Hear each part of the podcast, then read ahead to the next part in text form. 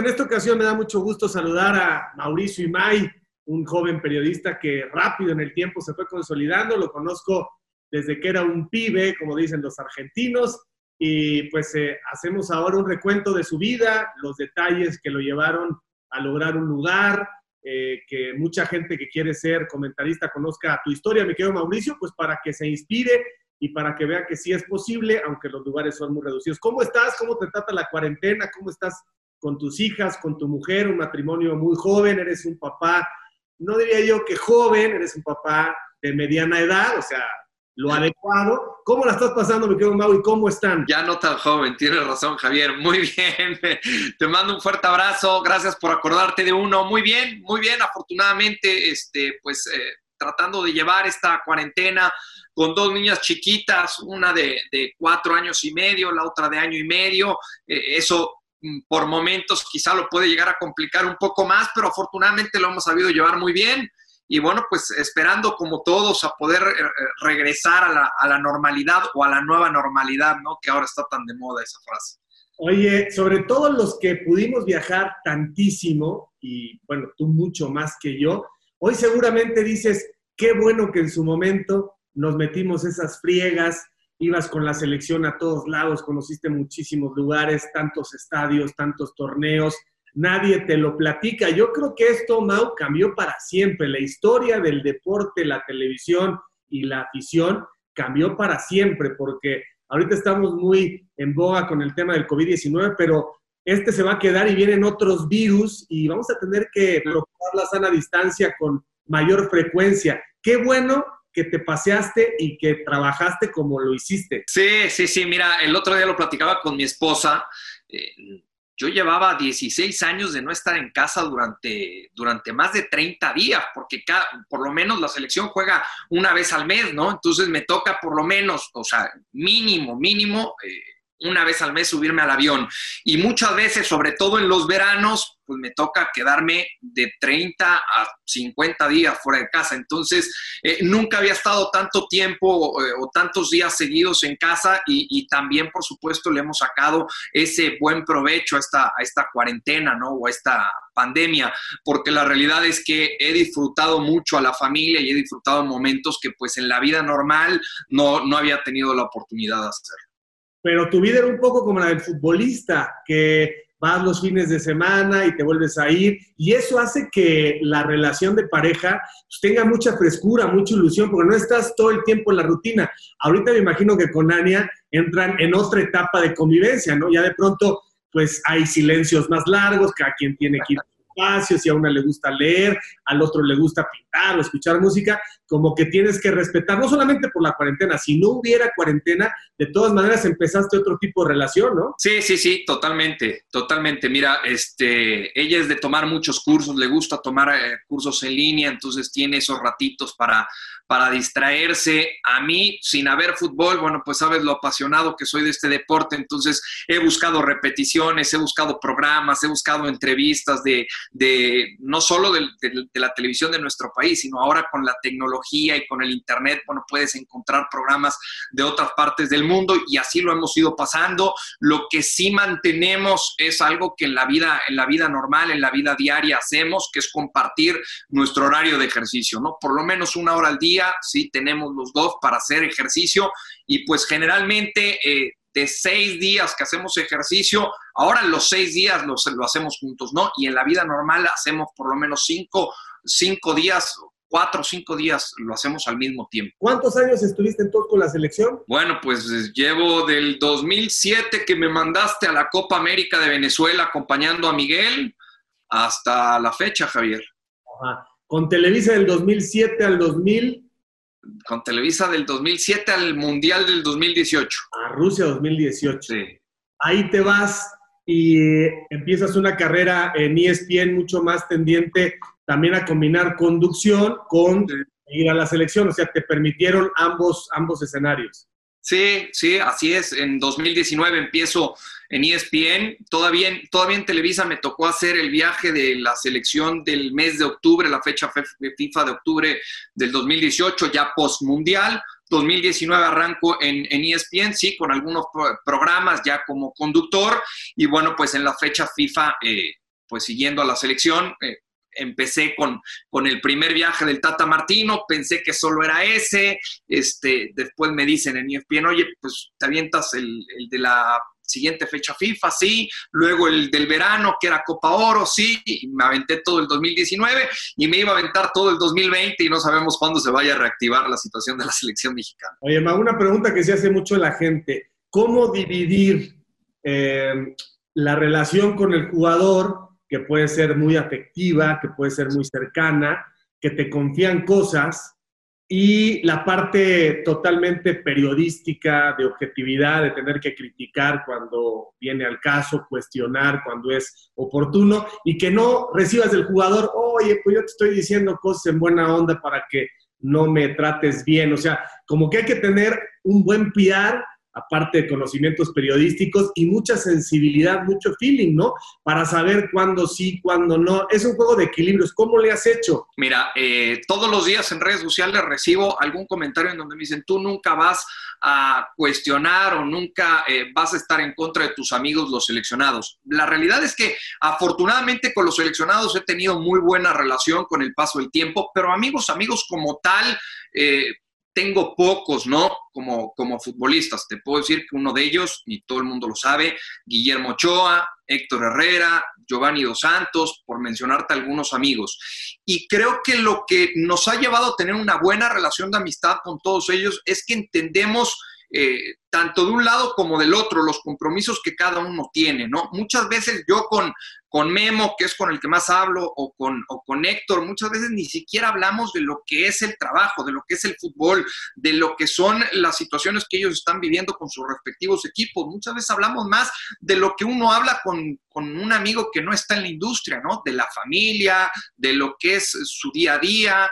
Y, y de repente cuando llegamos a tocar eh, temas de trabajo, bueno, tanto ellos saben que pueden contar con mi confianza como yo sé que puedo contar con, eh, con, su confianza y hay cosas que no tengo por qué publicar porque no, no gano absolutamente nada publicándolas. Yo siempre he querido publicar lo que se tiene que publicar y cuestionar cuando se tiene que cuestionar. Y ellos lo han entendido. A ver, Memo ha tenido malas actuaciones y lo he tenido que decir. Voy a recordar una en, el torneo que, bueno, ya no se pudo seguir eh, jugando. Este último, una muy mala salida y un muy mal partido contra, contra Querétaro. Bueno, en su momento, que termina en Golden Pan, quizá te acuerdas.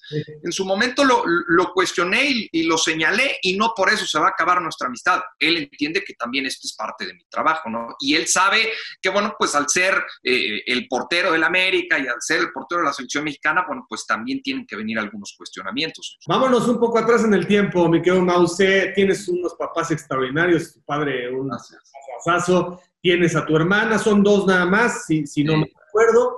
¿Cómo fue tu infancia eh, en términos de felicidad, en términos de convivencia? Creo que vienes de una familia muy funcional, eh, de mucho cariño, o sea, creciste normalito, pues. Sí, mira, eh, afortunadamente, y tengo que decirlo así, afortunadamente sí crecí, crecí normalito, con ciertas cuestiones que te va presentando la vida como cualquiera, ¿no?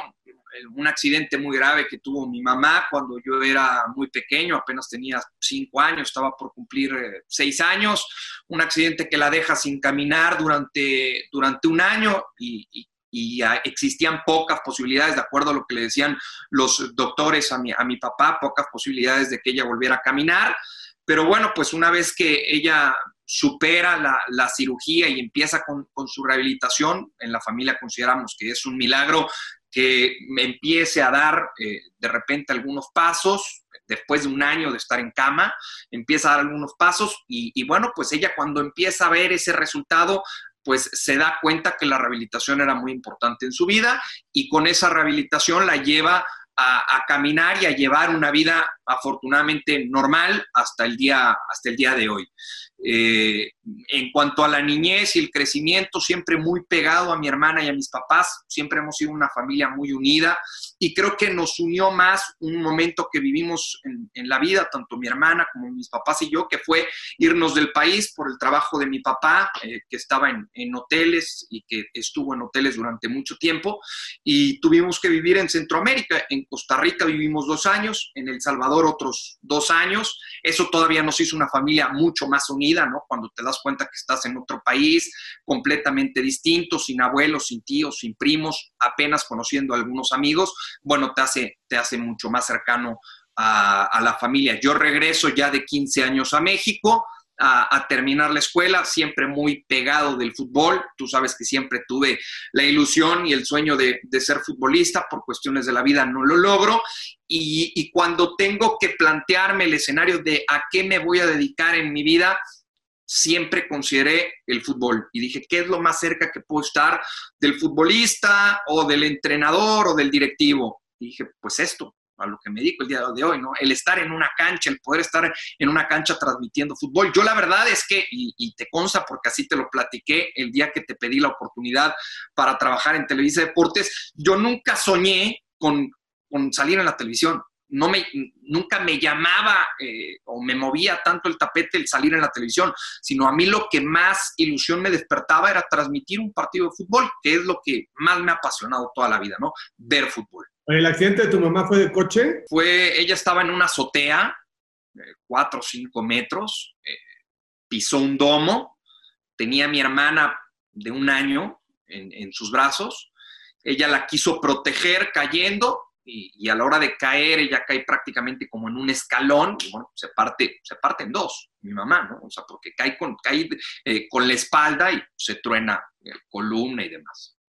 Bueno, qué bueno que salió adelante también, Sasa siempre con una sonrisa. Y, y el viaje fue a Costa Rica, creo que no mencionaste, pero viviste en Costa Rica, ¿no? Sí, Costa Rica dos años y El Salvador dos años, San Salvador.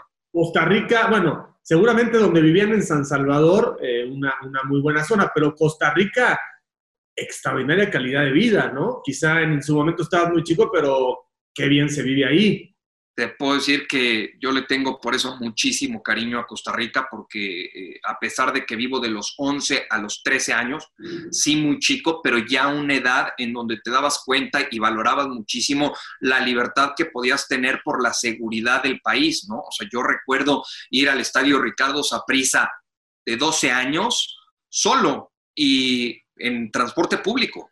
Iba y venía al estadio y mis papás se quedaban muy tranquilos y yo iba con toda tranquilidad y con toda seguridad por cómo era el país, ¿no? Oye, Mau, entonces eh, jugabas bien al fútbol.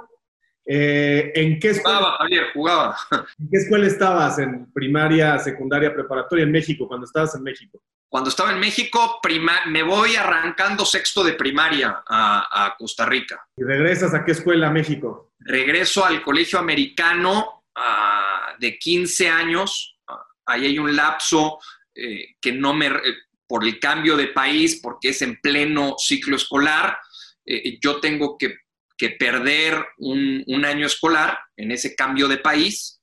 Me quedo tres meses más el verano sin poder, o sea, sin la escuela, ¿no? Sin las vacaciones. O sea, tres meses antes de que terminara el ciclo escolar y lo sumamos a los dos meses de vacaciones, me quedo prácticamente cinco meses y esos cinco meses se lo dediqué al, fútbol, ¿no? Entrenando y jugando fútbol siempre. Y desde chiquito retenías datos, un enfermo del fútbol, veías todo y a todos. Sí, sí, sí, siempre, siempre me llamó la atención. En, mi casa y en mi familia dicen que soy, soy un enfermo de esto y sí creo que lo soy, cada vez lo confirmo más.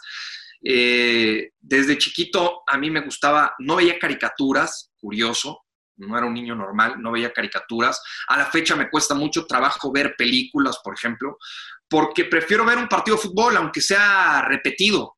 Y, desde niño, si no jugaba fútbol en el día, eh, veía fútbol, eh, pedía de regalo un balón, pedía de regalo el, el, uniforme de algún equipo y siempre me llamó mucho la atención el fútbol. Y americanista siempre. Siempre, curioso, y el otro día lo platicaba con mi papá porque, porque en la familia no hay otro americanista. Mi, mi papá le va al Toluca, este, mi mamá nunca le gustó el fútbol, mis abuelos no fueron tan apasionados al fútbol, si bien es cierto, eh, les gustaba el deporte porque me acuerdo de ellos viendo partidos de Fernando Valenzuela o de Hugo Sánchez con el Real Madrid, pero tampoco es que fueran tan apasionados y yo siempre, siempre me llamó la atención el América. Algún defecto debías de tener, mi querido Mau, ¿no? Al contrario, no sufro como tú. A ver, recuérdame, a mí me ha tocado mucha fortuna con, con mucha gente que, que logró crecer. Yo tenía la responsabilidad de ser el, director de Televisa Deportes, pero tuve mucha suerte porque cada vez que alguien me decía, te voy a presentar a alguien, tenían un talento natural, así que ustedes fueron eh, muy sencillos, digamos, de colocar en la pantalla, de resultados. El caso tuyo, de Schutz, de Miguel González, de Hugo Salcedo. La verdad es que fue muy, muy afortunado en ese sentido el destino conmigo, porque me presenta tu papá y me dice, mira, este chavo eh, si no mal recuerdo, fue en el Camino Real, ¿verdad? Sí, sí, sí. En el, centro castellano. En el centro castellano, exactamente. Me dice, te voy a presentar a mi hijo, este, está un poco perdido ahí, como que no sabías ni qué onda, o sea, ¿no? Andabas, andabas en todo un poco, ¿no?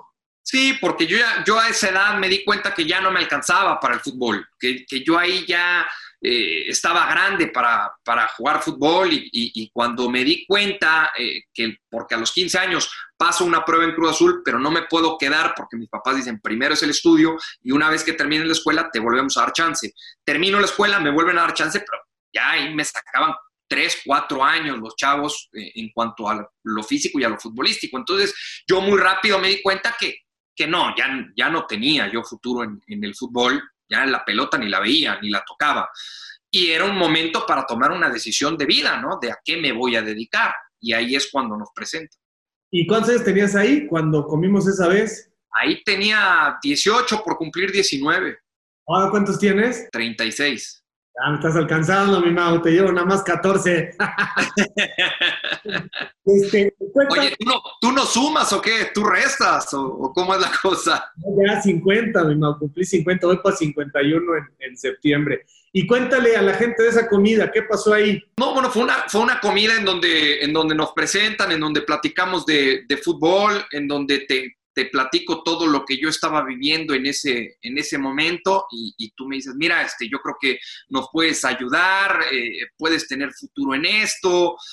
Y yo la verdad es que terminando la comida, te soy bien honesto, yo le, dije a mi papá, yo no estoy tan convencido de, ir a eso. ¿Por qué? Porque te repito, nunca fue mi sueño salir en, en televisión.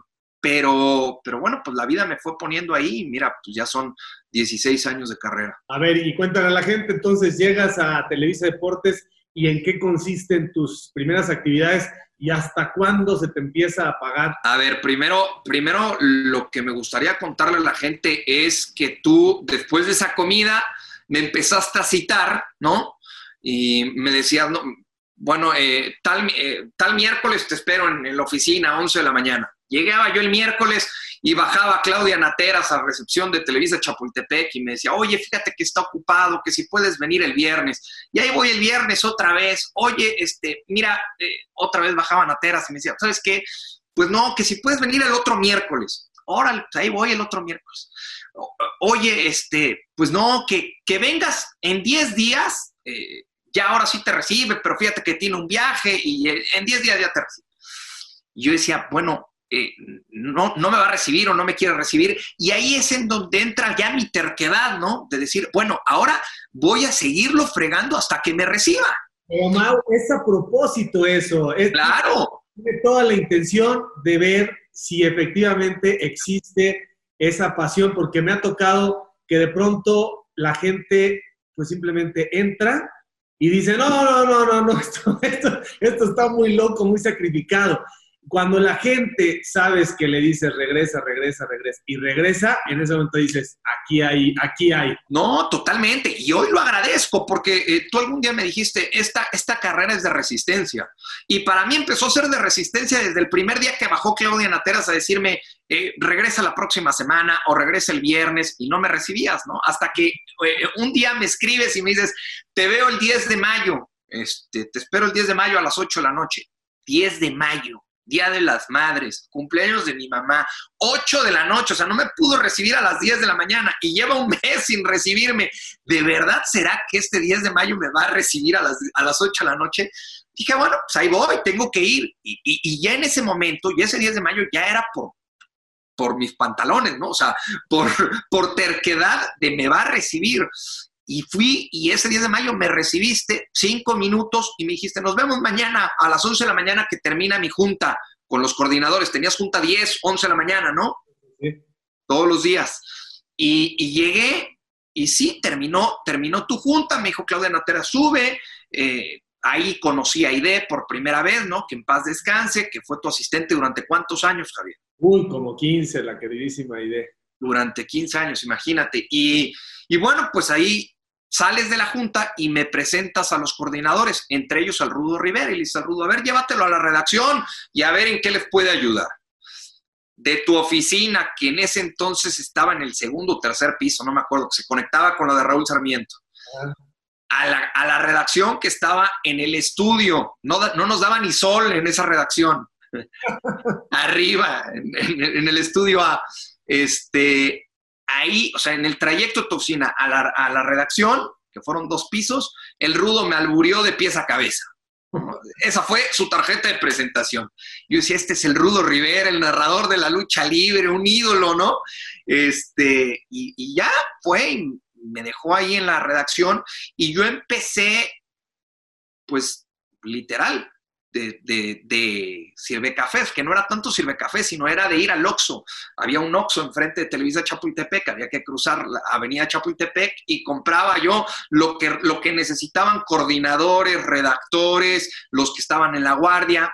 Ahí me empiezo a sentar con los de la guardia. Gerardo Valtierra, que también en ese entonces era coordinador, me empieza a dar ciertos horarios y empiezo a ir algunas semanas a la guardia matutina, que era de 7 de la mañana a 1 de la tarde, a la guardia vespertina de 1 a 6 de la tarde y luego a la guardia nocturna de 6 a 12 de la noche.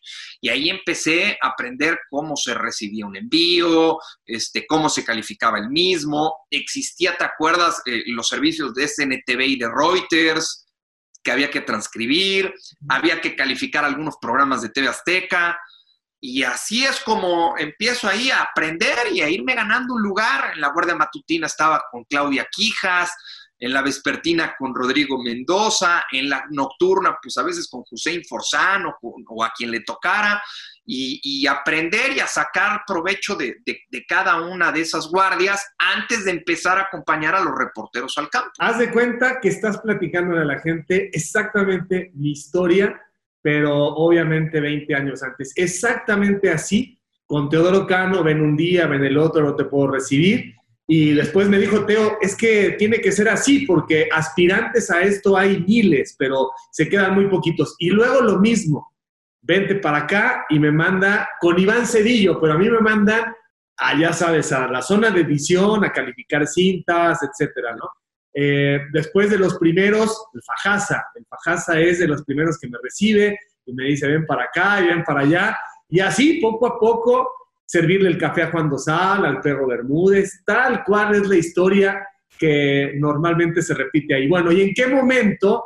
Y, entonces te digo, Mau, como selección natural, la gente empieza a demostrar que tiene una calidad distinta, que tiene una pasión diferente y los tiempos son muy subjetivos, pero ¿cuándo fue tu primera oportunidad, Cuadro? ¿Cuánto tiempo pasó tu primer partido en radio? No, mi primer partido en radio pasaron, pasaron meses. Yo llego el 11 de mayo y mi primer partido en radio debe haber sido en noviembre, en noviembre. Pero para esto eh, eh, debo mencionar que yo llevaba coche y lo estacionaba en una pensión sobre Avenida Chapultepec. La pensión costaba 700, 800 pesos por ahí mensualmente y yo no cobraba en Televisa.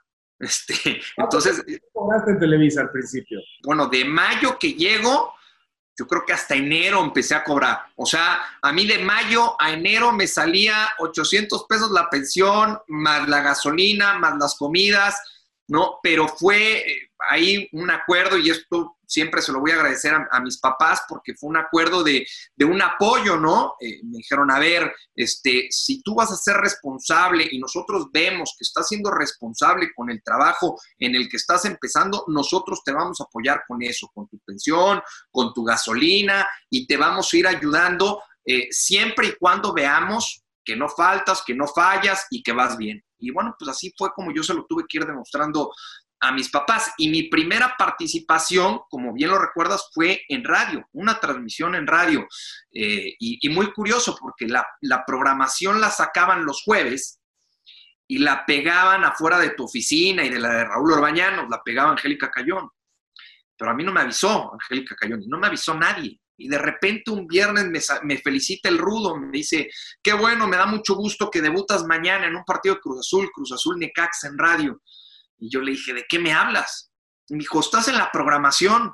Yo no tenía ni idea qué programación. Ya me enseñó cómo tenía que bajar y revisar la programación. No había tanta tecnología como ahora, que te pueden avisar por WhatsApp, por mail y demás, ¿no? Entonces bajé a verla y sí, estaba ahí, asignado para estar en cancha en, Cruz Azul Necaxa.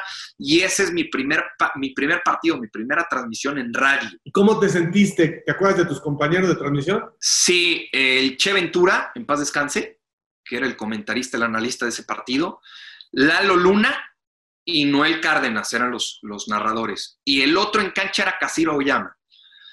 Eh, bueno, imagínate cómo, cómo empecé en esto que yo llegué a ese partido sin pluma y sin papel. O sea, ¿en dónde, ¿en dónde iba a apuntar yo las alineaciones, los cambios? No tengo, o sea, no sé qué me pasaba por la mente. Y de repente me dice Casiro, este, oye, ¿traes algo para apuntar la salida? No, no llevaba nada. Entonces me ayuda un cuate ahí que veo de que como que se encargaba del pasto en el Estadio Azul y digo, ¿tendrás una pluma que me prestes? Sí, muy amable, ¿no? De esas personas que, te aparecen en el camino. Me prestó una, una pluma y agarré la, la, hoja de las alineaciones que te entregaban ahí en el estadio. Y ahí fui haciendo mis apuntes, pero ni siquiera llegué con algo preparado. Y, y me acuerdo que los primeros 15 minutos el primer tiempo lo narró eh, Lalo Luna, los primeros 15 minutos muy nervioso, y después dije, pues ya, o sea, que pase lo que tenga que pasar, ¿no? O sea, si esto es lo que más me gusta, lo voy a disfrutar. Y, desde ahí empecé a disfrutar las transmisiones y a la fecha es lo que más disfruto, una transmisión de fútbol. Qué buena historia, Mau. A mí me tardaron en pagar dos años, brother, para que veas cómo las cosas mejoran dos años. Sí, sí, sí, sí. Antonio de Valdés ahí me decía, no te desesperes. Y yo, es que ya no aguantamos. Pero además esos dos años me tocó con Fajasa trabajar los dos años del 31 al 1 y del 24 al 25. O sea, dos Nochebuenas y dos eh, Nocheviejas. Ahí el Fajasa y tu servilleta de 11 de la noche a 5 de la mañana redactando en eco. Pero ahí se ve, ahí se ve, me quedo Mau, quien finalmente rompe la puerta y se queda. Esa transmisión de radio seguramente nadie te dijo nada porque suele ser muy neutral, o sea, desde mi punto de vista, una primera transmisión, las primeras 50 transmisiones entre el radio y la televisión, creo que no le debes decir nada a nadie, porque lo que hay es un nerviosismo muy fuerte y la gente no está 100% desarrollando sus capacidades. Tienes que esperar un buen rato para decir, ahora sí te voy a juzgar y vamos a empezar un poco a afinar eh, las cosas. Pero claro, hay un mínimo, ¿no? Y en tu caso, desde que te escucha alguien la primera vez, dices, aquí va a haber una mejoría en cuanto haya menos nervio y va a empezar a crecer. Hay otros que a la primera los pones y no los vuelves a poner jamás, porque sabes, sabes que nunca así tengan un millón de partidos, van a lograr, eh, digamos, estar en control de, las emociones, que es lo más importante. ¿Tu primera transmisión en tele, te acuerdas? Sí, Atlante Veracruz, el Atlante del Chamagol, eh, que es de los, primeros, de los primeros equipos que me toca no solo transmitir, sino cubrir como reportero. Eh, entrenaban en el centro de alto rendimiento en aquel entonces, jugaban en el Estadio Azteca. Una temporada me tocó ir a transmitirlos a Nesa, eh, aquel, aquel eh, Atlante que ya te decía, con Chamagol, con Luis Gabriel Rey, con Federico Vilar, y contra Veracruz, un partido que, que no, no fue por tele abierta, ese primer partido, pero bueno, ya era tele, ¿no? Fue por Sky. Eh, existían todos esos procesos, todos esos filtros que, a mí me, o sea, con el tiempo yo los agradezco y lo veo hoy con algunos chavos en esto, porque muchos ya no tienen la oportunidad de pasar todos estos, estos procesos, ¿no? Y, estoy convencido que te ayudan muchísimo para ir desarrollando la carrera, ¿no? Primero en radio, después en, partidos por Sky, que son de una, una audiencia mucho más baja, y después ya partidos en televisión abierta.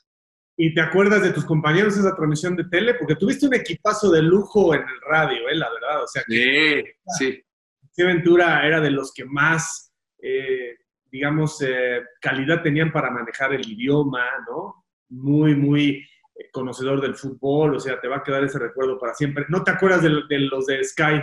No, fíjate que los de, los de tele no me acuerdo, este, no me acuerdo quiénes hayan sido mis compañeros, pero, pero bueno, pues también la, disfruté muchísimo, ¿no? más allá del partido que no era tan atractivo, bueno, pues primero llegar al Estadio Azteca, ¿no? Y decir, ya estoy en el Estadio Azteca y me toca aquí transmitir mi primer partido de fútbol. Y, a pesar de que el estadio no estaba ni, creo que ni la parte de abajo llena, dices, esto es un monstruo. Y, por supuesto que te impone, te impacta, ¿no? Eh, sobre todo para empezar a, transmitir y, empezar en esta carrera. Al primer mundial al que vas in situ es... Alemania 2006, que la verdad ahí me sorprendiste, Javier. Yo no estaba eh, yo no lo tenía en mis planes. Eh, yo llego en 2004, entonces apenas me toca verlos a ustedes cuando se van a los Juegos Olímpicos de Atenas.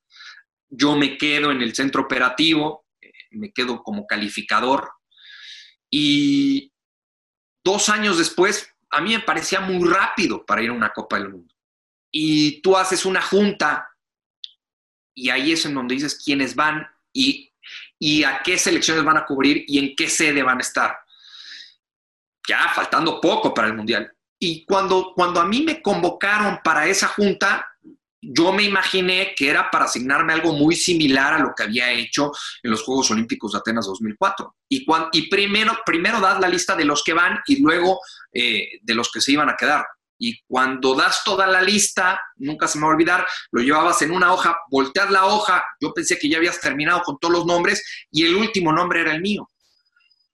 Y la verdad es que en, el momento no, no me cayó ni el 20. Y ahí me, ahí me acuerdo perfecto, me diste una sede, eh, que no me acuerdo exactamente cuál era, llegamos a Alemania y me la cambiaste. Entonces me mandaste a otra. Y entonces todo lo que había preparado no había servido de absolutamente nada.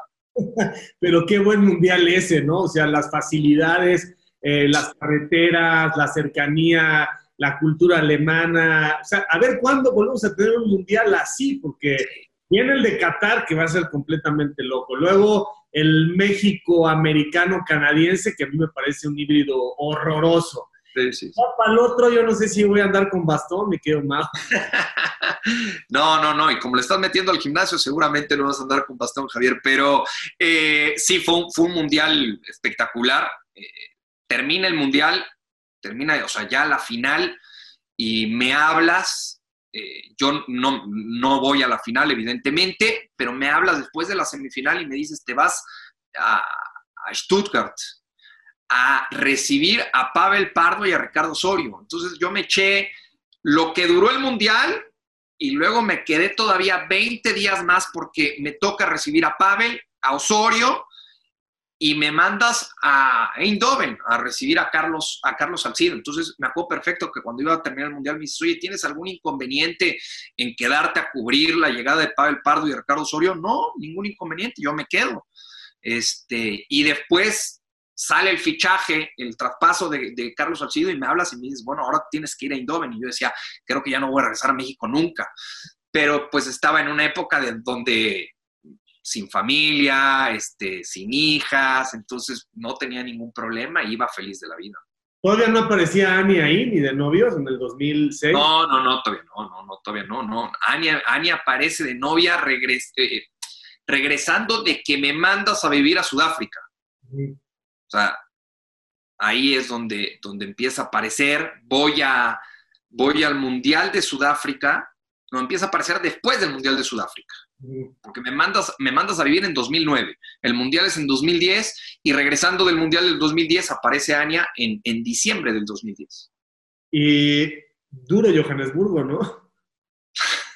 ¿Te acuerdas cómo me mandaste? a vivir me mandaste. Eh, no, fíjate que, y te consta, en su momento te lo dije, yo no quería regresar. Yo viví feliz.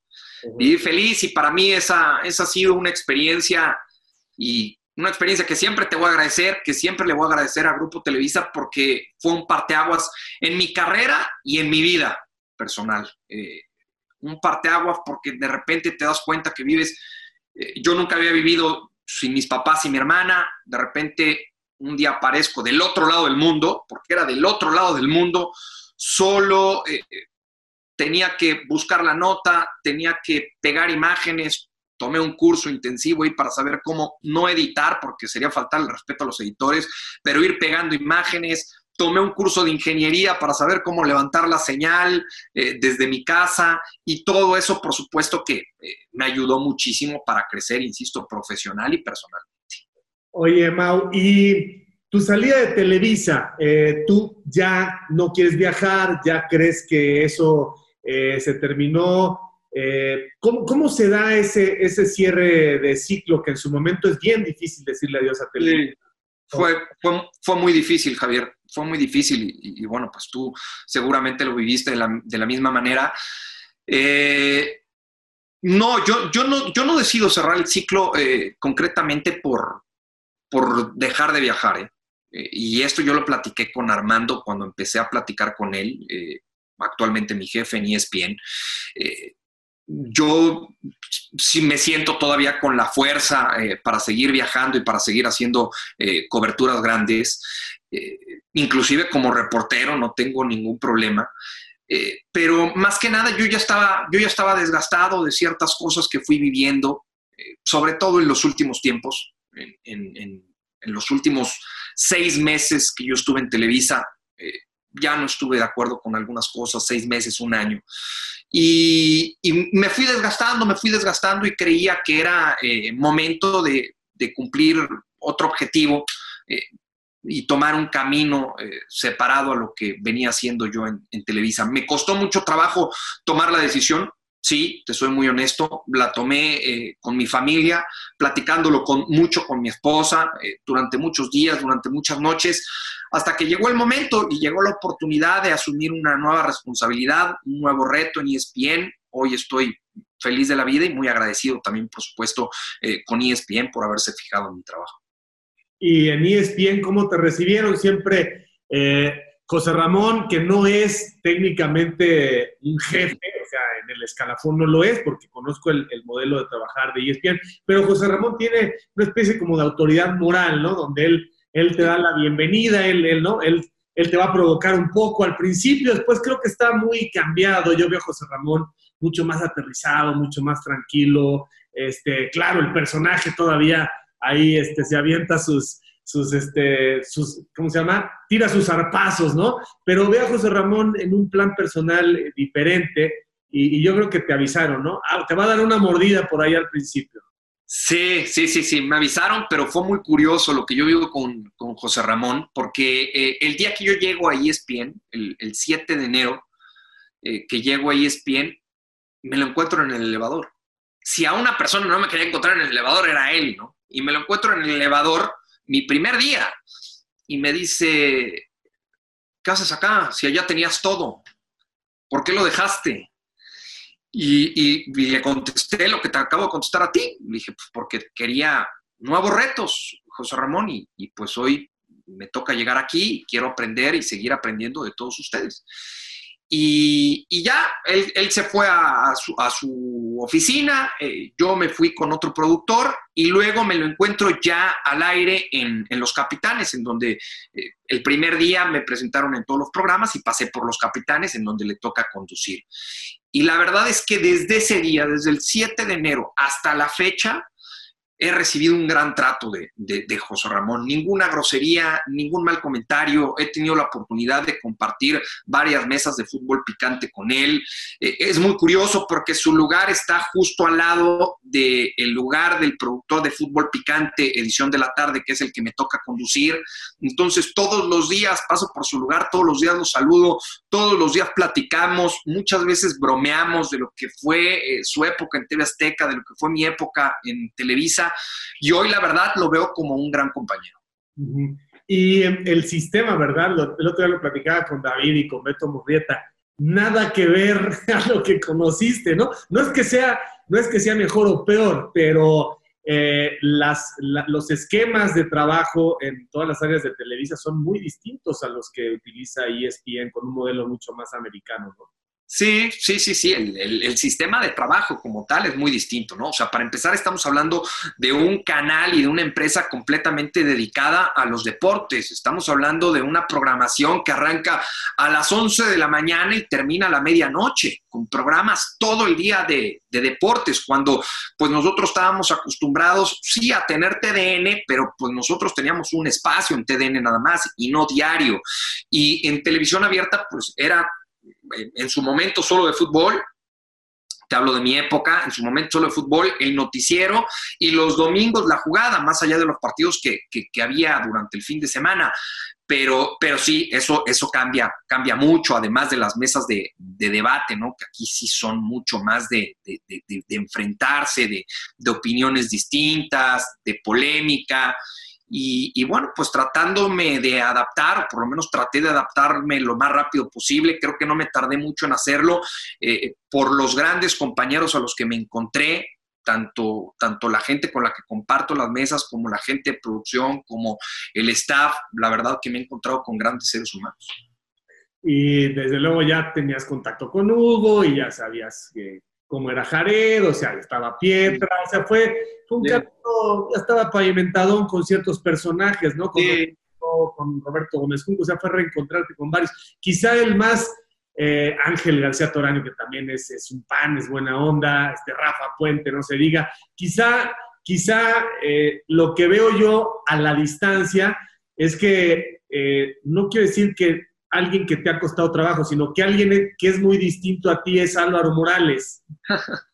Sí, sí, Sí, muy distinto, pero créeme que eh, yo se lo he dicho, estás loco. Y se lo digo así de frente, estás loco. O sea, de repente con los comentarios que hace. Está loco por, o sea, no sé si esté loco porque no lo conozco, pero sí, sí creo que tienes razón porque no te puedes cambiar de Cruz Azul a la América. O sea, dejar al Cruz Azul sí es de locos. Mira, mejor no lo digas, Javier, porque el día de mañana a lo mejor te pasa lo mismo, ¿eh? a lo mejor dices, ya no quiero sufrir más y me cambio a la América. Es... al metro, mi querido Mau. este, mira, la verdad es que es un personaje, es uno de los personajes que me ha, que me ha sorprendido muchísimo. Yo no estaba en, las pláticas originales que yo tuve con Armando, no estaba eh, pensado para, para, estar en la mesa de calle y escucha todos los días a las 4 de la tarde. Y si había un programa que yo no tenía tantas ganas de hacer, era precisamente Calle Escucha. Y un día antes de arrancar me dice Armando, oye, eh, verías mal si te pongo en Calle Escucha. Pues ni modo de decirle el primer día, sí, no lo quiero hacer, ¿no? Le dije, le dije, nada más te tengo una pregunta. O sea, no, no tengo ningún problema, nada más te quiero hacer una pregunta. ¿Hay alguna postura predeterminada en ese programa por conductor, o sea, por, por gente que está en la mesa? Me dice, no, ninguna. Me dijo, ok, adelante. Entonces, si es así, adelante. Porque, o sea, yo se lo dije, porque a yo no voy a estar en muchas cosas de acuerdo con Álvaro. Me dijo, no, no te preocupes, adelante. Y con, con el paso del tiempo te puedo decir que a mí me ha sorprendido gratamente la manera en cómo se prepara Álvaro Morales. Es uno de los personajes que más preparado, que, más preparados llega a un programa. Eh, al final, me toca también hacer algunas transmisiones con él el fin de semana y nos hemos ido adaptando muy bien. Y hoy la verdad es uno de esos personajes de con los cuales disfruto trabajar, ¿eh? por increíble que parezca. Muchos me dicen en la calle, ¿cómo es posible que soportes los gritos de Álvaro Morales y su americanismo? Digo, bueno, pues al final esa es su postura, ese es Álvaro Morales, ese es el brujo, como se quiere hacer llamar ante la gente y muy, muy su problema, siempre y cuando esté bien argumentado, y creo que siempre lo está. Sí, es un personaje, él sabe, él sabe, se ha convertido en eh, alguien que tiene instinto para oler eh, lo que significan los medios de comunicación y obviamente es muy inteligente porque necesita crear un personaje pues para distinguirse de otros fenómenos que hay en esa mesa, ¿no? Como David, como el propio José Ramón. Entonces, busca un poco eh, ser genuino, ¿no? Este, generar pues esa explosión que desde luego pues llama la atención y pues que unos lo odien y otros lo amen, ¿no? Pero ha trabajado, ha trabajado bien su personaje, pero sí, eh, te conozco y sé que, que dices, o sea, tienes que, tienes que, ¿no? Pero, este, y ya te cae bien, quizá, y en fin. Muy bien, muy bien, tenemos una muy buena relación, fíjate. Oye, Mau, ¿y qué tipo, de, qué tipo de papá eres? O sea, ¿eres desbordado? Ania te tiene que decir, no estés comprando la muñeca 1 y la muñeca 2 y la muñeca 3, o al contrario, eres, eres este, equilibrado o eres duro. Son niñas. No, mira, trato, de ser equilibrado y hacerle mucho caso a la, a, la patrona, ¿no? Eh, no, ¿no? no, llevarle la contra porque sale peor. Y, entendiendo que de repente me toca pasar muchos días fuera de casa, eh, bueno, pues trato de, de hacer el, mejor trabajo, ¿no? Para, para, el día de mañana, pues que las niñas eh, primero no les falte nada y, que lleven una, buena educación. Es, complicado y tú lo sabes en este trabajo, el no poder eh, estar de repente en momentos importantes, ¿no? Como, como, días del, como, como festivales de Día del Padre, eh, cumpleaños. Pero bueno, pues así es este trabajo y, ellas con el tiempo también lo, lo van entendiendo. ¿Y a qué le estás entrando en las actividades domésticas? La, neta, la neta. Si no le estás entrando, no tienes que, decir que sí. En lo doméstico, eh, ¿te refieres durante esta pandemia o en la vida? No, durante esta pandemia, porque hace que en la vida no, no haces nada, pero ahorita que no pueden, ahorita qué Bueno. Qué bueno que lo, que lo señalaste de esa manera, que lo expresaste así, porque sí, en la vida diaria, en nada. Ahora, eh, mira, eh, por curioso que parezca, a mi hija o a la grande me refiero, ojo, yo nunca he sido de, cocinar y nunca había sido de hacer carne asada. Y últimamente pues, sobra el tiempo, entonces me ha gustado ahí poner el carbón y hacer algo de carne. Y el otro día platicando con mi hija me decía que es de lo que más disfruta hacer conmigo. Entonces eh, me ha gustado hacer eso de repente un día a la semana y ayudarles un poco en el tema de la, carne y así bajar la carga de trabajo en la cocina. Eh, y de repente eh, encargarme de la chiquita que no, que no eh, todavía tiene una edad complicada, entiendas el término, apenas año y medio, entonces quiere estar con la hermana y la hermana ya tiene clases en línea, entonces hay ratitos en donde para que deje a la hermana grande tomar sus clases, pues me encargo de la chiquita y pues trato de ahí jugar con ella, sacamos eh, las torres y hacemos lo que se me ocurra y ahí la voy llevando, ahí la voy llevando. Bueno, pues yo hablaba de limpiar, mi Mau, de barrer, de trapear. No, no, no, no, no, no, para eso no. Mira, ni para eso ni para cambiar pañales, Javier. Ok, ok, bueno. Bañarla sí, bañarla sí, por ejemplo, a las dos. Este, sí, a veces, este, hay días en los que sí las baño, este, les pongo la pijama, las dejo listas para irse a dormir, duermo a la chiquita o duermo a la grande, pero para trapear, para barrer, para todo eso sí soy muy malo. Y para cambiar pañales también, muy malo. Oye, Mau, ¿qué le recomendarías eh, pues a los chavos que hoy tienen 17 años que van a empezar la carrera de periodismo o a esos aferrados como tú que van a romper todos los obstáculos para llegar eh, y pescar una oportunidad y luego eh, no, soltarla. ¿Qué tendrían que hacer? ¿Qué tendrían que dejar de hacer? Y si fuera, por ejemplo, eh, uno de tus hijos, bueno, no tienes hijos, pero si una de tus hijas quisiera ser comentarista, ¿cuáles son los consejos que le darías? Mira, primero que entiendan bien, o primero que se pregunten si están dispuestos a hacer grandes sacrificios por esta, por esta profesión, ¿no? Porque yo de repente platico con algunos chavos y dicen, oye, qué padre ir a Polonia con la selección mexicana. Le digo, oye, pero tú te irías si tu hija está por nacer o si tu hija tiene tres días de nacida. Ay, no, este, no, a lo mejor no todo eso te lo, tienes que contemplar, ¿no? Porque es una carrera eh, demandante en donde se sacrifican muchas cosas. Eh, por ejemplo, también de repente platicando con los chavos les digo, oye, este, ¿tú te imaginas tu vida sin puentes ya? Ya no, ya no van a haber puentes, ya no va a haber de que el lunes no trabajo, no, no. Sábado, domingo y lunes vas a trabajar, porque así es esto.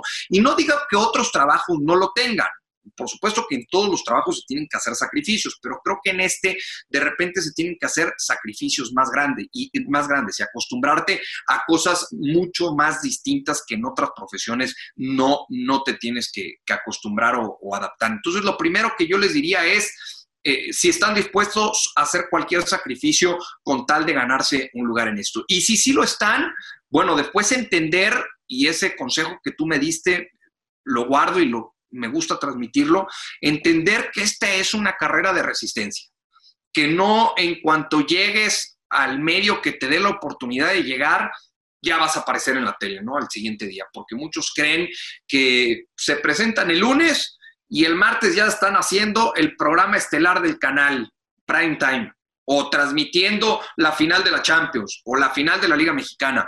Y para eso tienes que pasar muchos años y tienes que pasar muchos filtros para ir aprendiendo y poderte ganar un lugar. No es nada más, llego un mes antes del Mundial y al mes siguiente ya puedo cubrir a cualquier selección en cualquier Copa del Mundo. Entonces, yo daría esos dos consejos, el estar dispuesto a sacrificar eh, muchas cosas y muchos momentos y el entender que esta es una carrera de resistencia. Mi querido Mau, fue un gustazo, te aprecio mucho tu tiempo, que la gente conozca un poco más de tu trayectoria. En el camino andamos, gracias por todo lo que me enseñaste tú también y me da muchísimo orgullo saber que creces y creces y creces. Eh, la, la labor es tuya, el talento es tuyo, la calidad es tuya.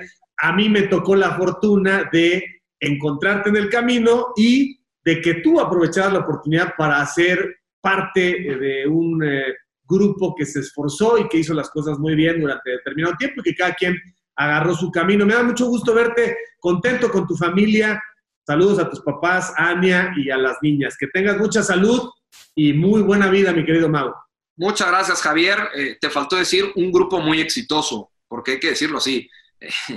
de repente creo que nos gusta ser modestos, pero la realidad es así y tú estabas encargado de ese, de ese proyecto eh, con, otras grandes personas, ¿no? En producción con Marco Abad, como vicepresidente Ricardo Pérez Toifer, como jefe de información Raúl Sarmiento, con muy buenos coordinadores, con un grupo de reporteros extraordinario y siempre creo, y, el otro día eh, lo, lo platicaba con, con Beto Lati, con Raúl Sarmiento. Creo que lo más importante de ese equipo de trabajo es que nos terminamos llevando como amigos y eso creo que nos llevó, nos llevó al éxito. Yo decía, ese era el Barcelona de Pep Guardiola, nos entendíamos todos a la perfección y era un tiquitaca tremendo y siempre con tal de tener la mejor información y que se transmitiera de esa manera. Te agradezco, Javier, por esta plática como te agradezco y lo sabes siempre por, la oportunidad que me diste, por, haberme abierto las puertas de, Televisa en su momento y de lo que ha sido esta carrera y este medio, agradecido contigo, con Grupo Televisa.